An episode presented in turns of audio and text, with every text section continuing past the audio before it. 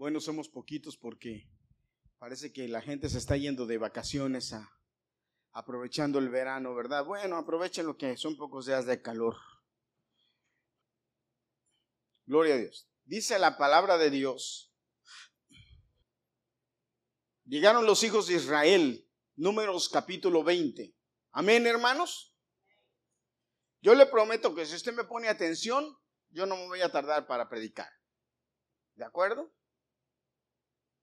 Bueno, como nadie me contestó, pues bueno. Eso quiere decir que traen, traen la noche libre, ¿verdad? Este año no tenemos bautismos, pero estamos viendo mi esposa y yo a ver si nos vamos a, con la iglesia a alguna playa o algún lugar, ¿verdad? A un día como, como iglesia. Es que estamos, estamos planificando a ver qué día nos lo hacemos. Así es que vayas preparando su comida para irse, irnos a la playa, lo que lleva siempre cuando vamos, para pasar un día en coinonía. ¿Usted sabe lo que es coinonía? Coinonía. Voy a definirlo como es definido, no como tú lo defines. Voy a definirlo como es. Coinonía, dice la Biblia, cuán hermoso y cuán delicioso es habitar los hermanos juntos en armonía. ¿Verdad? La coinonía es la unión de los santos. Y no necesariamente debemos estar en la iglesia en donde los santos se juntan, hay coinonía. Porque el Espíritu de Dios se mueve en medio de los santos. Amén. ¿Cuántos dicen amén? Amén. Entonces, bueno. Números capítulo 20. Números capítulo 20. Vamos a hablar de este pasaje que seguramente usted ya ha oído hablar de él. Pero vamos a sacar algunas ideas interesantes que yo creo que van a ser de bendición para nosotros. Llegaron los hijos de Israel, toda la congregación al desierto de Sin, en el mes primero, y acampó el pueblo en Cades, Berea. Y ahí murió María, y ahí fue sepultada. ¿Por qué específicamente habla este pasaje de que ahí murió María? Eso es interesante, ahorita lo vamos a mencionar. Y porque no había agua para la congregación, no había agua para la congregación. ¿Por qué no había agua? Porque estaban en el desierto y llegaron a ese lugar y no tenían agua. ¿Mm? Se juntaron contra Moisés y contra Aarón y habló el pueblo contra Moisés diciendo, ojalá hubiésemos muerto cuando perecieron nuestros hermanos delante de Jehová ¿Por qué hiciste venir la congregación de Jehová a este desierto para que muramos aquí nosotros y nuestras bestias? ¿Y por qué nos has hecho subir de Egipto para traernos este mal a este mal lugar?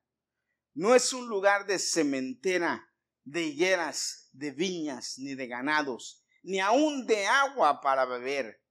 Y se fueron Moisés y Aarón de delante de la congregación a la puerta del tabernáculo de reunión y se postraron sobre sus rostros y la gloria de Jehová apareció sobre ellos. Y habló Jehová a Moisés diciendo, toma la vara y reúne a la congregación, tú y Aarón tu hermano, y háblale a la peña, a la vista de ellos. Lo voy a repetir. Y háblale a la peña en presencia de ellos. Otra vez lo voy a repetir. Le dijo Jehová Dios a Moisés, y háblale a la roca. Ella dará su agua, y le sacarás aguas de la peña, y darás de beber a la congregación, a sus bestias. Y entonces Moisés tomó la vara de delante de Jehová como él le mandó, y reunieron Moisés y Aarón a la congregación delante de la peña y les dijo, oíd ahora, rebeldes, ¿os hemos de hacer salir agua de esta peña? Entonces alzó Moisés su mano y golpeó la peña con su vara dos veces, y salieron muchas aguas, y bebió la congregación y sus bestias. Y Jehová dijo a Moisés y Aarón, por cuanto no creíste en mí, para santificarme delante de los hijos de Israel. Por tanto, no meterás esta congregación en la tierra que les he dado. Estas son las aguas de la rencilla por las cuales contendieron los hijos de Israel con Jehová, y él se santificó en ellos. Amén. Amén. Padre, yo te pido que tú nos hables hoy y que tu palabra, Padre, nos enseñe algo más de ella que nos haga entender, Señor, tu corazón. Y que esta semilla, esta palabra llegue a nuestro corazón y, dé fruto, y dé un fruto que sea agradable, un fruto que sea bueno, un fruto que sea hermoso. Y que podamos, Señor, nosotros cumplir con la palabra por la cual se envió, que esta palabra de fruto y que pueda ser esta palabra, Señor, que esta palabra cumpla con su cometido en nosotros. Te lo pido en el nombre de Jesús. Amén. Amén. No es suficiente hacer, hay que creer y hacer. No es suficiente creer, hay que creer y hacer. No podemos hacer sin creer. No podemos creer sin hacer. Tenemos que creer y hacer. Amén. La Biblia, cuando habla de la fe, habla del tener fe y de hacer. Yo creo y yo hago. La Biblia me dice que para yo demostrar que tengo fe, tengo que actuar. La Biblia está llena de pasajes en donde nos enseña que la fe tiene que ser activa. No puedo decir que tengo fe. Ahorita me llamó mucho la atención porque dice Xiomara, yo dije, ¿por qué me voy a quedar en la casa cuando yo le pedí algo a Dios y lo está haciendo y yo no lo creo? Dice, no, tengo que ir a la iglesia a darle gracias a Dios por lo que ya hizo. Eso es fe. Fe es llamarle a lo que todavía no se hace como que está hecho. Y creer y caminar sobre eso. Y caminar sobre eso. Porque si es un acto de fe, hermano, déjame decirte, si es un acto de fe que Xiomara haya dejado a Lorenzo en la casa y se haya venido y lo haya dejado allá confiando en que Dios ya actuó en él y él no va a necesitar nada, va a estar bien. Eso es un acto de fe. Un acto de fe es pedirle a Dios algo como el, como el, el mejor ejemplo que hay en el acto de fe, hermanos, es cuando Dios le dijo al pueblo de Israel, caminen. ¿Por qué me vienen y me dicen a mí, caminen? Moisés, ¿por qué vienes donde mí? Camina. Y el pueblo empezó a caminar. ¿Y qué dice la Biblia? Que el mar empezó a abrirse. Hermano, cuando nosotros tenemos una verdadera fe y nosotros no nos detenemos, sino que caminamos, el mar se empieza a abrir a nuestro paso. Hay un montón, a veces nosotros damos testimonio de cosas y a veces, hermanos, sin darnos cuenta, estamos afirmando lo que Dios dice en la Biblia y nosotros ni cuenta nos estamos dando. A mí me dio mucha risa, creo que la semana pasada que estaba Bárbara dando testimonio del apartamento. Yo no sé si fue la semana pasada o hace dos semanas. Y decía, iba caminando y de repente vi al Señor y el dueño me lo topé y, todo, y ahí mismo me dio risa porque dice, ahí mismo le, le dije, yo te tengo que dar el dinero ahorita mismo. ¿Verdad? Así fue. Pero ¿qué pasó? Eh, tener fe es confiar en que Dios va a resolver mi problema. Tener fe no es estar pensando, oye, este problema y cómo voy a salir de él. Y Señor, y Señor, y Señor. Tener fe es decirle, bueno, Señor, mira, este problema está ahí, yo no puedo hacer nada, está fuera de mi alcance, aquí está, te lo dejo a ti. Te lo dejo a ti. Y vivir en paz, confiando en que Dios va a solucionarlo. Pero yo no puedo entonces estar con que a mí no me truenan los dedos. Como el otro día llegó un compañero de trabajo y me hace, mira que esto, yo volteé enojado y le dije, a mí no me truenan los dedos. Él me dijo, es que tienes que hacer y tienes que ir y tienes que, le dije, a mí no me truenan los dedos. Me dice, ¿cómo que a mí no me truenan? Le digo, no, mira, a mí no me truenan nosotros. Dice que con fe y, y hasta con colitis en la barriga. ¿Sí o no? No, fe es creer. Ah, ¿Por qué le estoy hablando de fe? Porque aquí hay una acción de fe. ¿Cuántas veces le dijo Dios, ¿Cuántas veces sacó Dios agua de la peña? Hay dos pasajes diferentes. Hay dos pasajes. Ahora, es muy interesante que la primera vez cuando, cuando, cuando el pueblo de Israel necesitaba agua, La primera vez, eh, años antes de este pasaje que yo leí, años antes, al principio de la travesía, al principio de la travesía del pueblo, sucedió lo mismo. El pueblo no tenía agua. Y el pueblo fue como Moisés y le dijo, Moisés, danos agua, porque vamos a morir aquí. Nos trajiste al desierto a morir. Ese, ese era un pueblo, como muchos cristianos, era un pueblo cabeza duro. Era un pueblo que veían las manifestaciones de Dios. Hermanos, es sorprendente. Por eso es que nosotros como pastores no nos debemos sorprender tanto, porque a veces hasta nosotros como pastores cometemos ese error. Pero, caramba, hermanos, miren, analicemos. Tenían maná todos los días, tenían comida del cielo, caramba, comida del cielo, hermanos.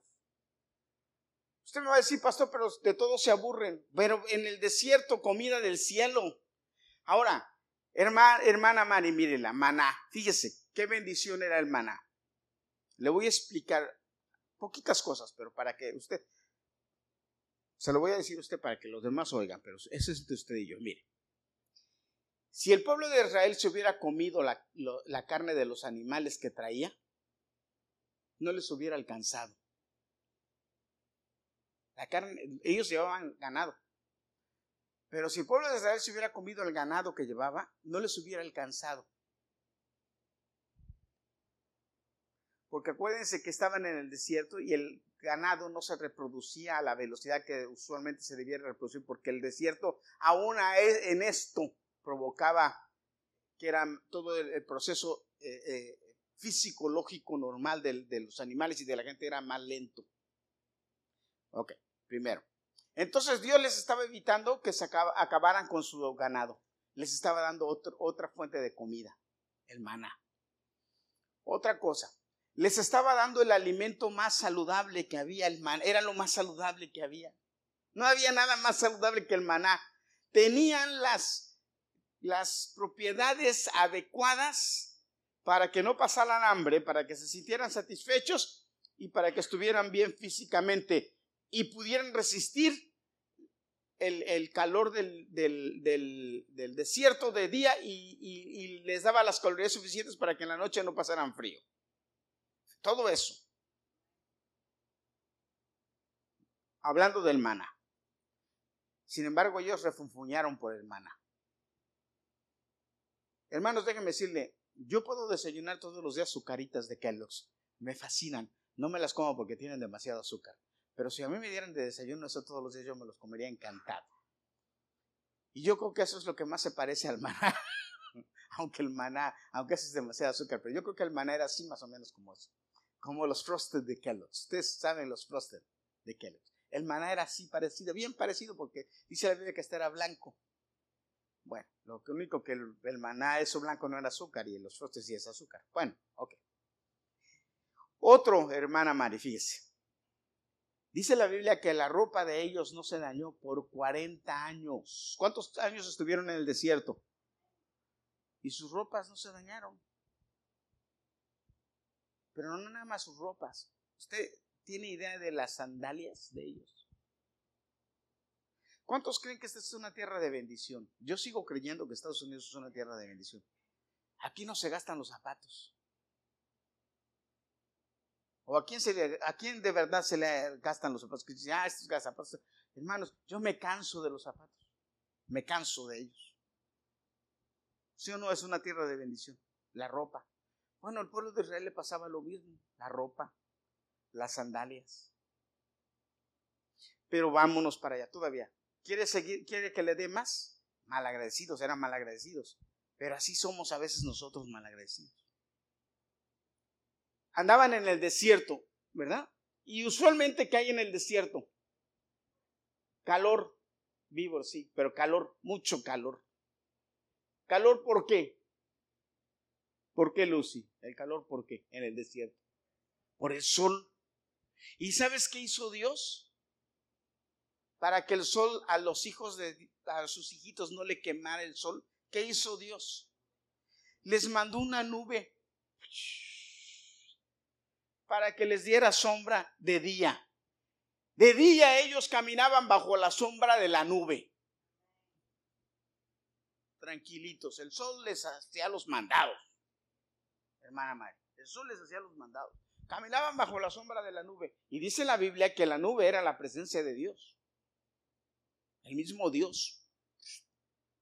Porque cuando Moisés iba al lugar santo y se metía al tabernáculo, cuando Moisés iba y se metía al tabernáculo, la, nube hacía así, ¡fum! iba y se paraba en el tabernáculo a hablar con Moisés.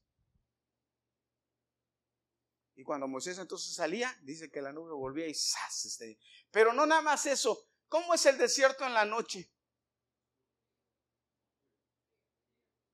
Frío y oscuro. Frío y oscuro. ¿Y qué creen que hacía Dios en la noche? La nube se convertía en fuego y les daba calor y les daba luz. O sea que los judíos, el pueblo de nunca tuvo tinieblas en el desierto. Ahora el desierto es para que crezcamos. Voltea con el que tengas al lado cualquiera y dile, el desierto es para que crezcas. Pero el pueblo de Israel parecía que iba para atrás, hermanos, en el desierto. ¿Qué significa el desierto? Problemas, enfermedades, aflicciones, luchas. Eso significa el desierto. Sin embargo, Dios estaba con el pueblo, pero el pueblo era raro. De hecho, todavía siguen siendo raritos. el pueblo de Israel eran raros. Y en esta ocasión, fíjate, la primera vez tuvieron, necesitaban agua, tenían agua, y Dios le dijo a Moisés, ¿sí? Golpea a la roca. No, la primera vez le dijo, golpea a la roca y te va a dar agua. Y Moisés fue con su vara y fue y dice que golpeó la roca. Y la roca salió agua para el pueblo. Por cierto que el agua, esa vez salió y el agua era amarga. Y después tuvo que cortar una palmera y tirarla. Cosas, hermanos, cosas sobrenaturales. ¿Cómo a una roca le va a dar agua? Sin embargo, Moisés golpeó la roca y la roca dio agua. Ahora, la Biblia dice que el simbolismo de la roca es Jesús. Y por eso Jesús dice que Él es el agua de vida. Amén. Pero yo no voy a hablar de esto ahora. Yo voy a hablar de otro, detalle. Pero en esta segunda vez, ya pasaron muchos años. De hecho, ya están a punto de conquistar la tierra prometida. Ya la vieja generación a la que Dios destinó a morir se está muriendo. Por eso es que en, los primeros versículos mencionan que María murió. Acuérdense, María muere. También muere Aarón y tú muere, dice Dios les dijo, ninguno de ustedes va a ver esa tierra. ¿Quiénes eran los que iban a ver la tierra cuando los, los este, espías dieron, ¿se acuerdan? Yo no les tengo que contar esta historia, ya se la saben. Cuando los espías dieron un mal reporte, ¿verdad? De, la tierra prometida. De, qué edad iban a entrar? O más bien, ¿de qué edad iban a morir? Que Dios dijo, todos estos van a morir. ¿Qué edad? ¿Se acuerda? ¿Alguien se acuerda? ¿Qué edad? De 20 para arriba. De 20 para arriba. Digo, todos los mayores de 20 años, nadie, ninguno de ustedes va a ver la tierra Solamente Josué y Caleb que fueron los que dieron reportes correctos. Y ya se estaba muriendo, pero en esta, entonces en esta nueva, en esta nueva escena de la roca, de esta otra roca, ya hay una nueva generación. Sin embargo, esta nueva generación sigue con el problema y con las mismas actitudes y tienen sed y vuelven a expresar y vuelven a decir lo mismo que dijeron los, su generación anterior. ¿Por qué nos sacaste de Egipto? Si allá estábamos bien. ¿Por qué nos sacaste? Esta gente había visto los milagros de Dios. Estas personas, jovencitos, sí, menores de 20 años, pero habían visto lo que Dios había hecho. De hecho, muchos de ellos eran jóvenes o niños, ya en este momento adultos, que habían sobrevivido de la muerte de los primogénitos. Habían visto las maravillas que Dios había hecho, eran testigos y habían visto cómo su ropa no se había gastado. Habían recolectado maná todos los días, porque pasaba algo muy interesante con el maná, y ustedes lo saben, pero lo voy a mencionar para reforzar esto que estoy diciendo. Dios les dijo, van a recoger maná todos los días en la mañana para comer. Lo que necesiten, ¿para qué? Para la familia. Todos los días. Van a ir y van a recogerlo. Ah, porque el maná no caía en el campamento. En el maná caía a una distancia del campamento. Ellos tenían que salir del campamento a coger el maná afuera, recogerlo. Y tenían que salir por él temprano, porque si no salían temprano, el maná se deshacía. El sol lo, desaparecía. Y les dijo, van a agarrar maná solamente para, para que coman ¿sí? Lo que necesiten para comer en el día. No van a agarrar más. Porque al otro día yo les voy a dar maná para el otro día. ¿Cuántos dicen amén? ¿Cuántos se necesita fe para vivir así? Dice la Biblia que hubo algunos, fíjate que había algunos que les faltaba la fe e iban y agarraban para el otro día. O yo no sé si eran vagos y querían un día hacer el trabajo de dos días. ¿eh? y al otro día llegaban, no iban a recoger maná, entonces confiados en que ahí tenían, y llegaban, ¿y qué dice la Biblia? que lo, ¿Cómo lo encontraban? Lleno de gusanos, agusanado, echado a perder. Pero, pero, un día antes del Shabbat, ellos sí podían coger maná para ese día y para el Shabbat. ¿Qué pasaba el Shabbat? El Shabbat no se agusanaba. En el Shabbat ellos podían comer, el maná estaba bueno para comerse. ¿Eso no era un milagro de Dios? Claro. Ahora, ¿qué había en el arca? ¿Se acuerdan lo que había en el arca? Había un plato de maná. Ahora, ¿lo cambiaban cada rato? No, había un plato de maná ahí permanente, que no se movía. De prueba, de que ese era el pan que Dios mandaba. ¿No era demasiado lo que Dios hacía para que tuvieran fe? Yo me pregunto, ¿no era demasiado?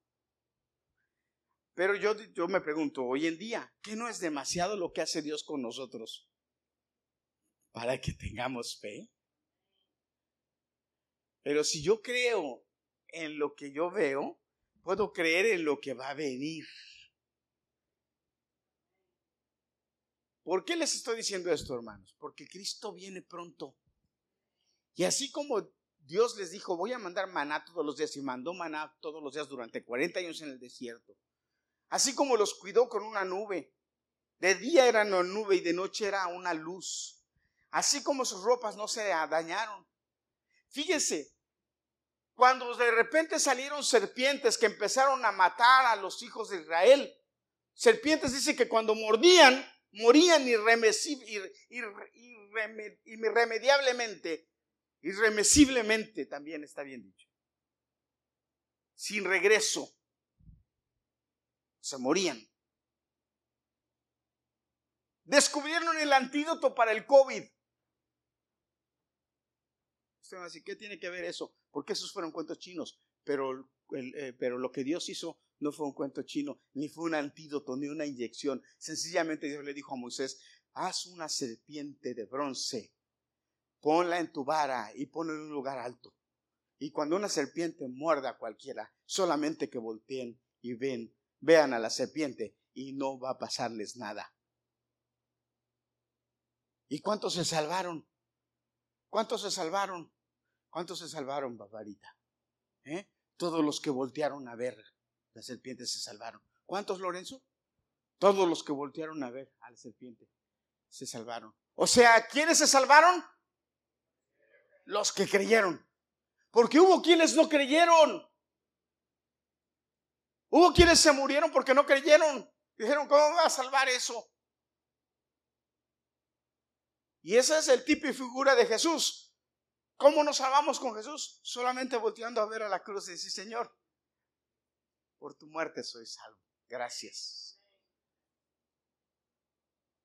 No es suficiente, pero si nosotros podemos creer eso, entonces eh, debemos creer, tenemos que creer que Jesús va a volver que Jesús va a regresar. Hermano, esto no es un cuento. Jesús va a regresar por nosotros.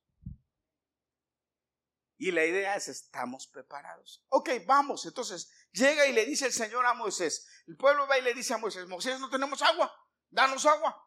Porque es que mira, Moisés, ya estamos cansados de tanto sufrir. ¿Qué, qué hacían? No hacían nada.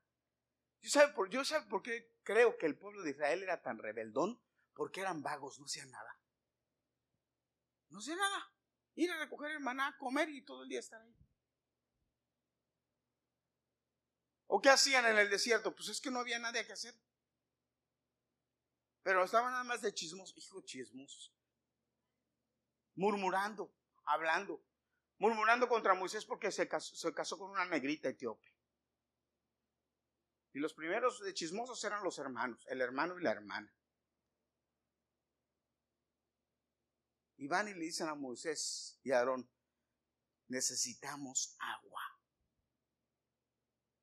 Necesitamos agua. ¿Y qué hace Moisés?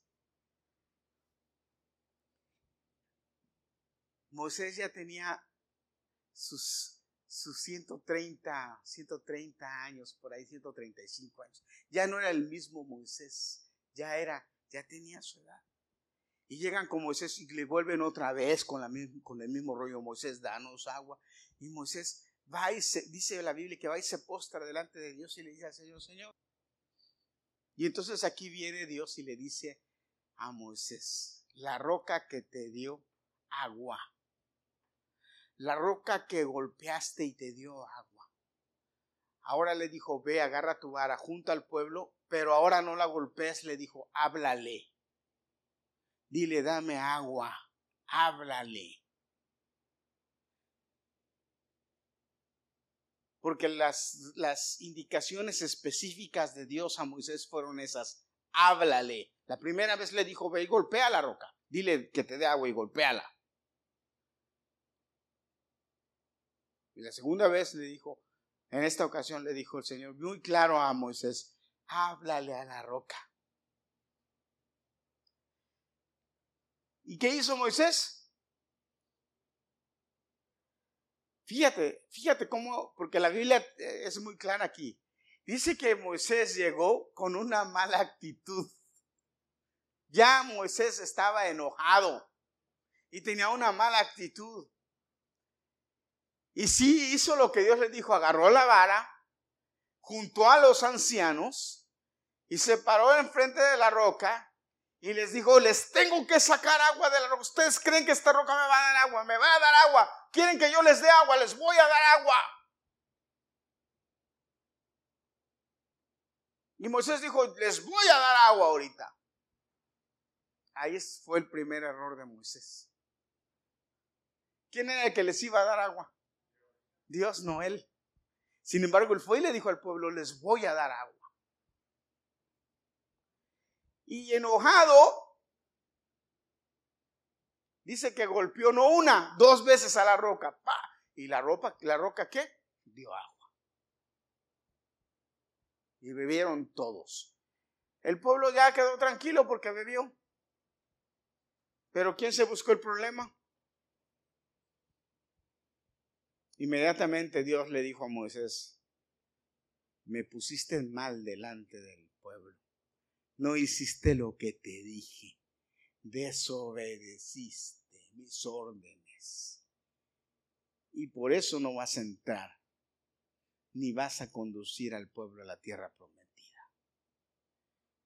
¿Qué es lo que Dios nos quiere enseñar con esto? La pregunta es aquí, a ver, ¿qué ustedes creen? ¿Moisés hizo mal? ¿Moisés, el líder, hizo mal? ¿Fue injusto lo que Dios le hizo por el servicio de Moisés de 40 años? Hay una anécdota que a mí me gusta mucho contarla. Yo la he contado varias veces y me gusta mucho contarla. Y no la voy a contar porque seguramente usted ya se la sabe. Aquellos dos sabios, ¿se acuerda que yo les he contado esa historia de aquellos dos sabios que había en un pueblo? Y cuando uno se murió, entonces fueron todos los del pueblo a, reconocerlo y a, perdón, había un hombre sabio y había un hombre malo. Cuando el malo se murió, fueron todos a despedirlo, pero cuando el sabio se murió, no fue nadie a despedirlo a su sepelio, nadie. Ustedes saben que cuando alguien se muere en los sepelios, todo el mundo habla bien de él, ¿verdad? ¿Sí o no? Aunque haya sido malo, nadie habla mal de él, todo el mundo habla bien de él. Así pasó. El sabio cuando vio eso se preocupó y dijo, ¿por qué? Y le dijo a Dios, ¿por qué? Y Dios le dijo, todo el mundo tiene que pagar todo lo que hace. Aquí en la tierra o en, o en, la otra vida. Y el pago de Moisés por, es, por esa, por, por, hacer, por haber desobedecido a Dios fue ese no entrar a la tierra prometida, pero fue al cielo.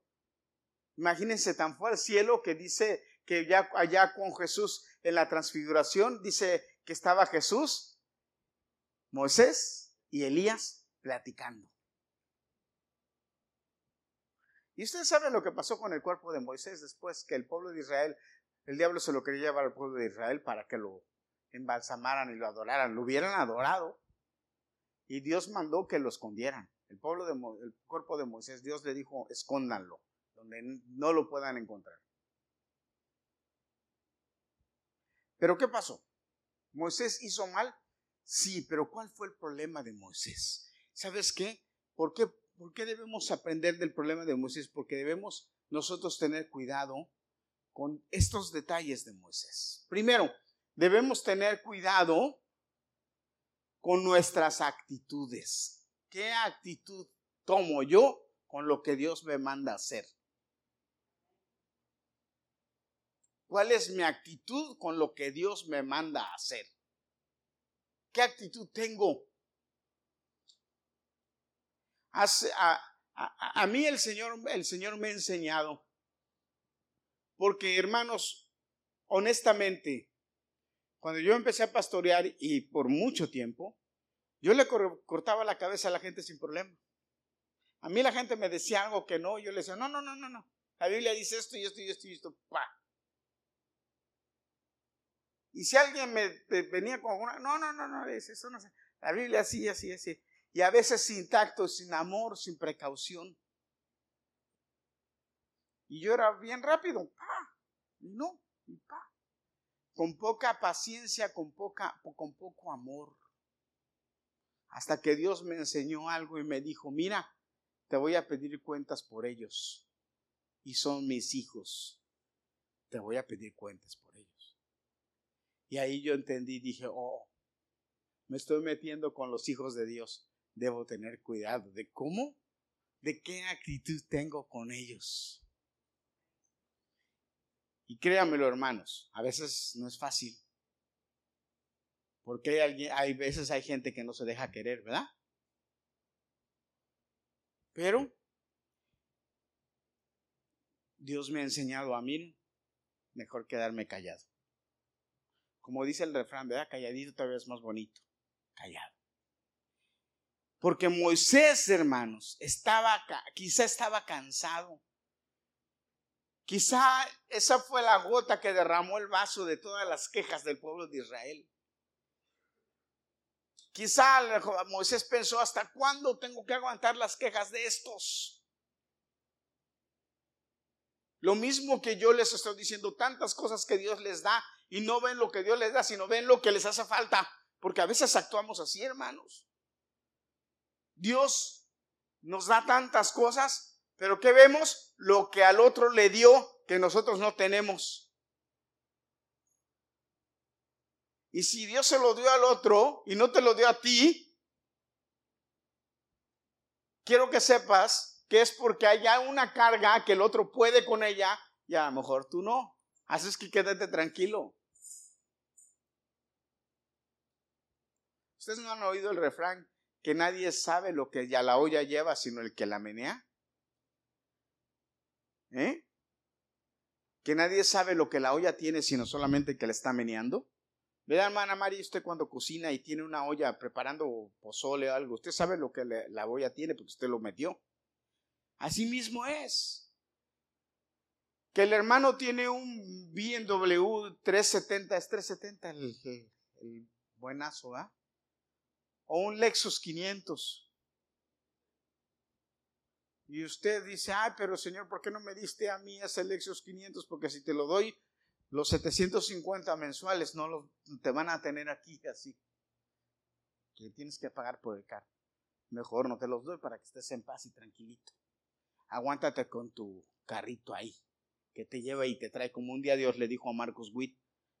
Marcos Witt cuenta que Marcos Witt andaba en un carrito, eh, en, un, en un Nissan que no era nuevo, era viejito, que por cierto se lo habían regalado, dice y que andaba en ese carrito todo viejo que hasta hacía así a veces. Pero que lo invitaba mucho a predicar a iglesias grandes donde los pastores tenían carrazos y todo. Y que un día, cuando venía de regreso, venía de regreso y el pastor lo había invitado a, la, a su casa y él había visto su casa y había visto que afuera en la casa el pastor tenía como cuatro carros del año. Y él iba enojado diciéndole a Dios, Señor, ¿Por qué no, a mí no me das un carro de esos? Mira, yo te canto, yo te compongo cantos. La gente alaba con mis canciones. Dios, y, Dios le dijo así, así, él manejando, le dice, mira, le dice, mira, tú, ese carro que tienes, te lleva y te trae. ¿Verdad? Sí. No tienes que pagar nada de él.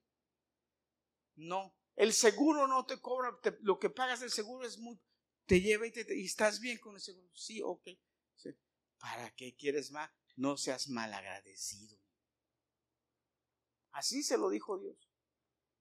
Y si yo entendí, hermanos, dijo. Yo entendí.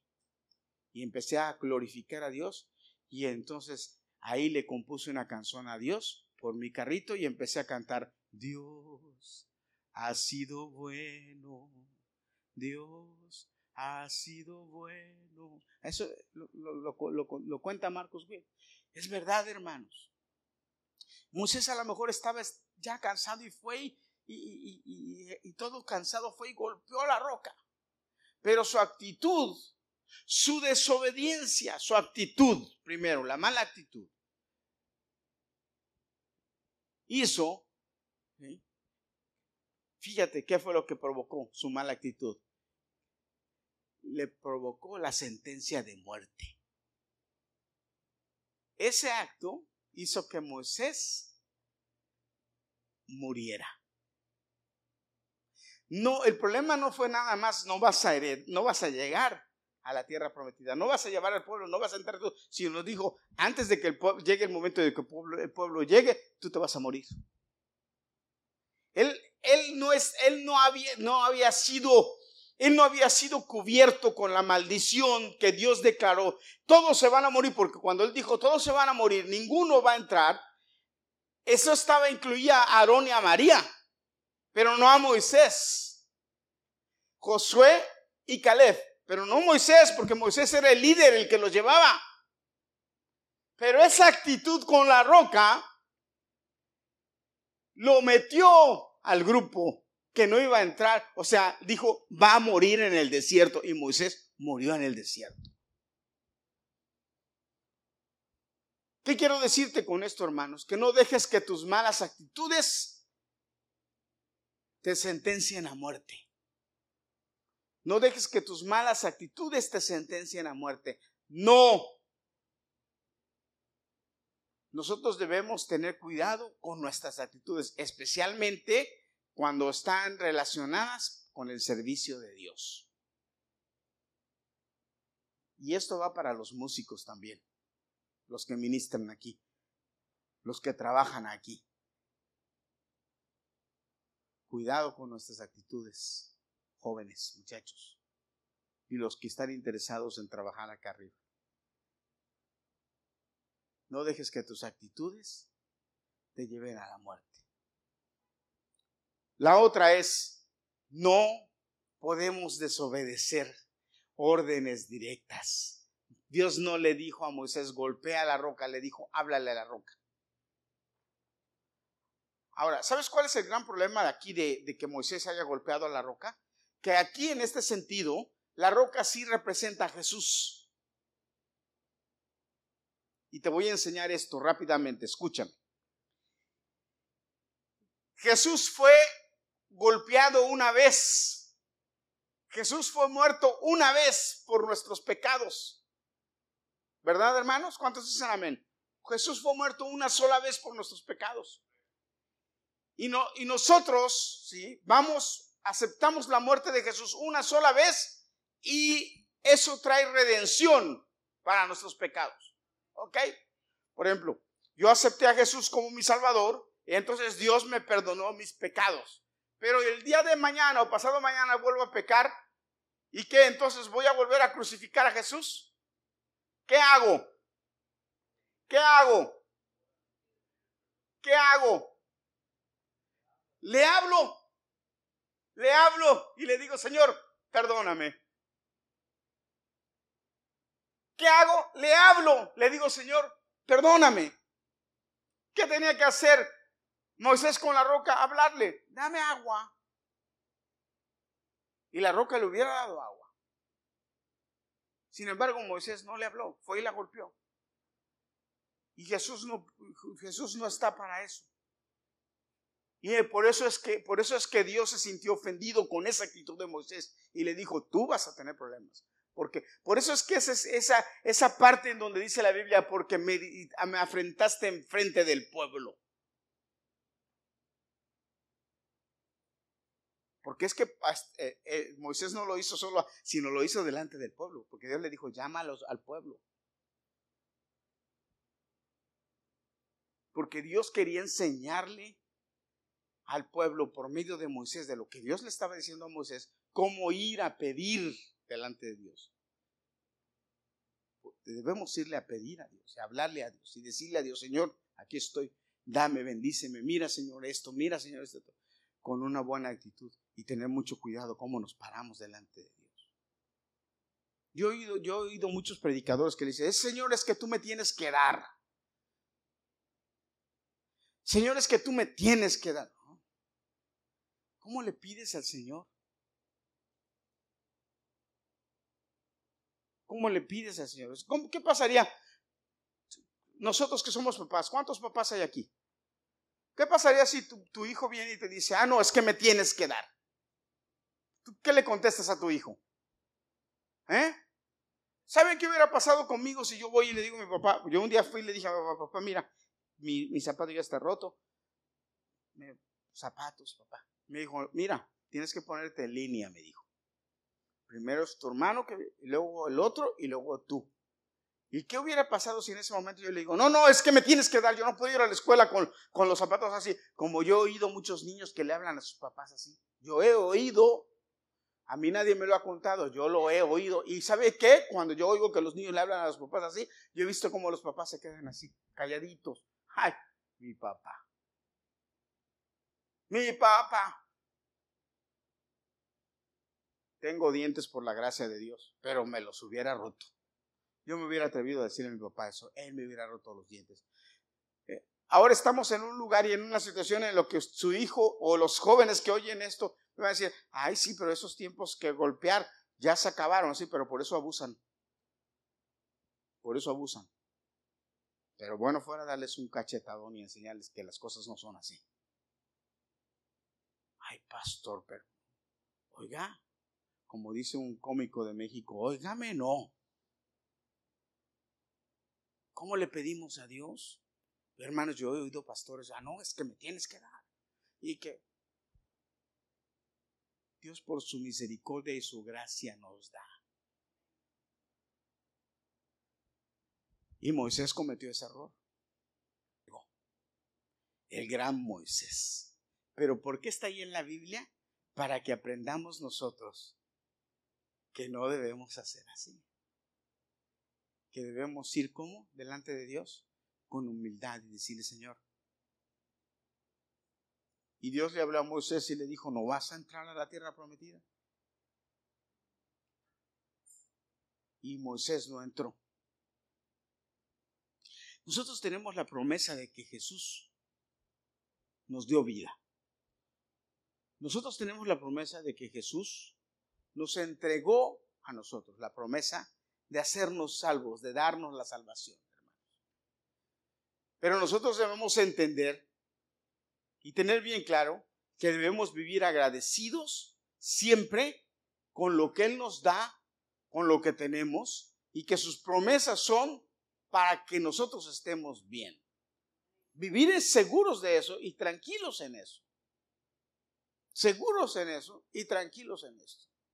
Pero tenemos que entonces trabajar en nuestras formas, en nuestras actitudes, en ser agradecidos, en creer en lo que Él dice, en estar seguros de que así como nos dio, así como nos dio ayer, así como nos dio el mes pasado, nos va, hermano, esta, esta, déjenme contarles un, testimonio. Esta semana nosotros estamos trabajando con mi esposa. Voy a tocar un poquito a la tía Fresa si tú me das chance. Yo sé que tú eres la jefa y es negocio, pero yo lo voy a tocar. Porque es que es bueno dar testimonio, hermano. Mira, yo tengo mucha fe y mucha confianza en que Dios nos va a bendecir mucho con la tierra. De hecho, yo me veo, ¿sabe que Yo me veo retirado trabajando con, eh, el negocio de mi esposa. Y, me veo contento porque me gusta. Ella a veces me pregunta, ¿te gusta? Y yo le digo, sí. Yo no sé si ella me verá o no me verá con esa actitud alegre o que me guste, sino yo no sé la verdad si ella no me verá porque me pregunta, ¿te gusta? Y sí, me gusta. De hecho, ya estoy aprendiendo. Yo, les, yo le comentaba el otro día que esto, ella me estaba enseñando ya a hacer los pies, ¿verdad? desde la masa, desde cero. Ya, el otro día estuve soñando con una con una masa porque me puso a hacerla y créanme hermano, estuve soñando con ella, los procesos todos, dormido, estaba soñando y dije, ah, ya aprendí a hacerla porque soñé como, como que la hice en mi sueño, que si quiere decir que ya aprendí. Porque a mí me dijeron un día, el día que sueñes en inglés es porque ya aprendiste inglés. Y ella me si ya me he dado mis soñaditas en inglés. Y entonces como ya estoy soñando también con la, haciendo los babies, pues ya estoy aprendiendo. Bueno, pero una de las cosas que me llama la atención y me divierte, porque me divierte de verdad, es que mi esposa dice, no tenemos pasteles para esta. Y yo volteo la y ok, Y yo le digo al Señor, Señor, en mis oraciones, Señor, mándanos clientes. Que trabajar queremos. Mándanos clientes.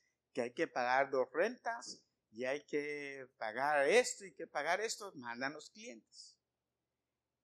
Y luego de repente ya veo a Liliana, ya tengo un case, ya tengo dos cases, ya tengo tres cases. Y yo le digo, ya Señor, no mandes tanto, porque si no, entonces empiezan las tensiones, pero divertido. Y después de no tener nada, tenemos abundantemente, tenemos bien. Pero ¿por qué, hermanos? Porque creemos, créame, eh, hermano, se lo digo, creemos en la provisión de Dios, porque todo viene de Dios. Pero creemos, ¿verdad Liliana? Y vamos caminando a, producir. Creemos y sabemos que tenemos que levantarnos temprano el otro día para ir a comprar lo que hace falta y empezar a trabajar con, con los pedidos. Creemos y vamos alegres a hacer lo que tenemos que hacer. Creemos y vamos con buena actitud a elaborar y a preparar lo que Dios nos ha bendecido. Creemos y nos levantamos tempranito de mañana ahí por el maná que Dios nos dio. Creemos estando seguros de que el maná va a estar allá. Creemos si le hablamos a la roca estando seguros que nos va a dar agua. Creemos si le hablamos a la panadería seguros de que nos va a dar provisión. Pero así como creemos en esto, hermanos, y creemos y vivimos creyendo y debemos vivir creyendo todos los días, así debemos estar todos los días creyendo de que Jesús va a volver. Y como creemos que Jesús va a volver, entonces debemos estar preparados porque Él va a volver. No nos podemos descuidar. No podemos ser como las vírgenes insensatas que cuando llegó el novio no tenían suficiente aceite y se quedaron afuera.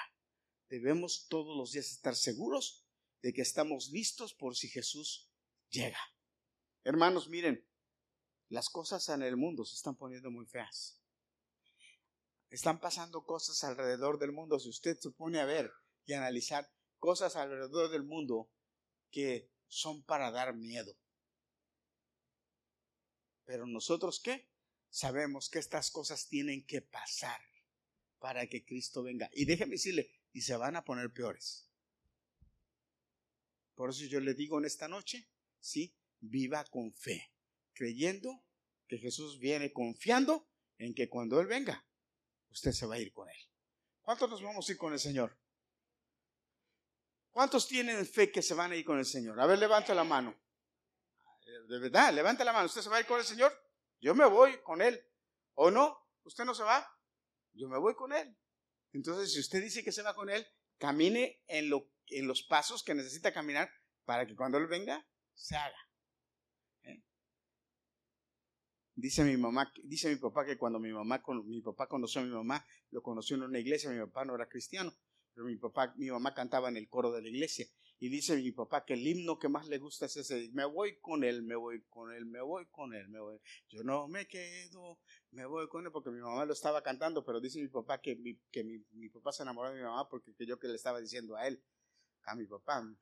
No, no, mi, mamá le dijo, no, brincos dieras, yo estaba hablando de mi Señor Jesús, que me iba con él. Mi papá se pasa. Pero usted sí puede cantar libremente, me voy con el Señor, yo me voy con él. Amén. Amén. Póngase de pie, vamos a terminar con la bendición de Dios. Que Dios les pague a todos los que nos ayudan a, a limpiar. Que Dios los bendiga. Levante sus manos para recibir bendición. Gracias a, Carlos que nos trajo el, el snack para los niños, ¿verdad?